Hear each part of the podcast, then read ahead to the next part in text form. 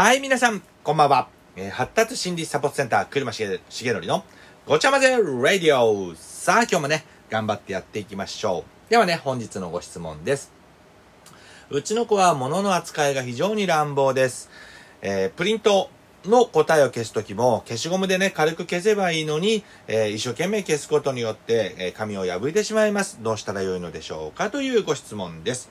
えっ、と、東京都在住の、えハッピーライフさんですね。はい、ハッピーライフさん、ご質問ありがとうございます。さてね、感覚統合的な考えですね。あの、物の扱いが、あの、乱、ね、乱暴というかね、まあ乱暴かな。力加減ができないんですよね。それってぶっちゃけ、あの、どういうふうに考えるかっていうと、もう、えー、感覚統合で考えるんですよね。言っちゃえば感覚統合の、えー固有覚という、いわゆる力加減にね、関係するところが、やっぱり発達していないというところになります。もう具体的にはどうするのかっていうと、あの、もう感覚統合のトレーニング入れましょうということです。あの、ブキッチョとかもそうなんですけれど、あの、ブキッチョも感覚統合の考え方なんですね。で、ぶっちゃけ、ブキッチョ直せます。直せます。まあ、早ければね、早い方がいいんですが、まあ、仮にね、年月経ってたというか、あのね、年齢重ねちゃってたとしても、ブキッチョ直せます。なのでね、あの、感覚統合の考え方をね、身につけていただければいいのかなって思うんですが、あの、どのね、感覚を鍛えていくのかって、あの、状況によって変わるんですね。だから、例えば、このね、質問にあったハッピーライフさんで、えー要は、プリントのね、その間違えたところを消しゴムで消すとかだと、そもそも、あの、消すって、なんだろう、日常生活の中で、例えば、親指と人差し指と、例えば中指ぐらいも使うのかな？使って、なんだろうな、こするって、そういった行動って、あんまりないですよね。あの、昔だとあの、スクラッチカードとかで、あの、10円玉持って、とか1円玉持ってこうね、なんか銀色のとこを、削ったりとかってあるじゃないですか。あれ以外に、同じその行動を取る、なんだろうな、その動作ってあります？って話。あんまりないんですよね。で、握るときに親指と人差し指、中指に力は入れて持つんですが、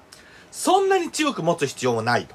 もっと言えば、なんだろうな、この腕を使って、紙にこう押し付ける。ね、まあ、肩まで使うのかどうかっていう、そういった、まあ、筋肉をですよね。どこまでその筋肉に力を入れて、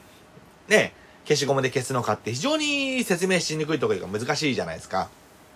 まあ、簡単に言えば、一個一個の筋肉を鍛えていきましょうっていうことにもなるんですね。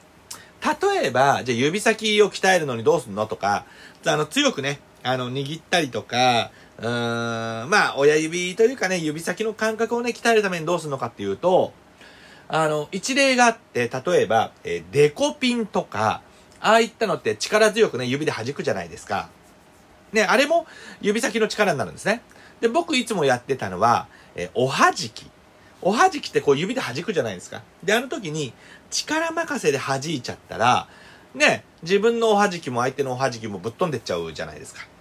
では、どうするのかっていうと、相手のおはじきが落ちるけれど、自分のおはじきが落ちない微妙なその力加減っていりますよね。それを指先でまず体感させるんですよね。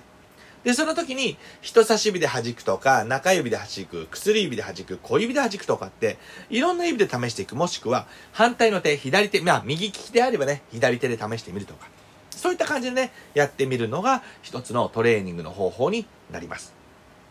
あと、指先で強く持ったら、え壊れてしまうような、例えば優しく持たなければいけない、えやばいものとかを指先でこう持ったりもするんですね。または、親指と人差し指で何かを引っ張ったり回したり、親指と中指で何かを引っ張ったり回したり。っていうようなことも、力がね、すごく必要なものからそうじゃないものまで、様々なものを5本の指を1個ずつね、力加減コントロールできるようにするんですね。なので僕やってたのは、小さい玉、ね、BB 弾みたいなね、玉とか、ビー玉とかを、えっ、と、穴の中にね、入れるっていうようなことを、親指と人差し指で持ったり、親指と中指で持ったり、親指と薬指で持ったり、親指と小指で持ったりっていうように、いろんなね、指で持たせて、あの、一個ずつのね、指先の確認っていうのをしていきましたし、あとは、えー強く持ったらね、えー壊れちゃうような、その細いものですよね。細いものを、例えばなんだろうな、えーシャーペンの芯とかでもいいんですよね。シャーペンの芯とかも、ね、なんか持つのちょっと大変じゃないですか。で、そういったのを使って、指先のね、この力のコントロールっていうのをやったり、あのー、腕まで、腕？っつってもね、どこまで腕使うかって難しいんですが、あの、コンパスって、不思議な感じじゃないですか。あの、針の方は動かさないで、ちょっとね、力を加えて固定するんですが、鉛筆の方は指先だけ、なんか親指と人差し指だけ持ってくるんと回すじゃないですか。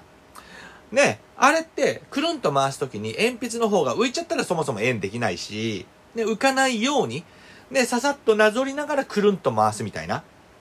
だから、あの行動自体も日常でなかなかないんですよね。だから、あの、コンパスがね、下手な子、上手に使えない子っていうのが出てくるんですね。だから、日常にない行動は、やっぱりね、あの、定着させるのに時間がかかるんですね。で、消しゴムもそうで、ね、あの、角消しみたいなものね、すごくいいと思うので、ね、このマスだけ上手に消しましょうとか、この点だけ上手に消しましょうとかっていうのを、遊び感覚でね、消しゴムのトレーニングっていうのをやってもいいんじゃないかな。だから、消しゴムはもう消しゴムだけのトレーニングをやるっていうのが一つです。ね、だから指先一個ずつ鍛えたりとか、腕も使って鍛えたりっていうのも必要です。そして、消しゴムだけを使ったトレーニングっていうのもやってみてはいい、ね、いかがでしょうかということになります。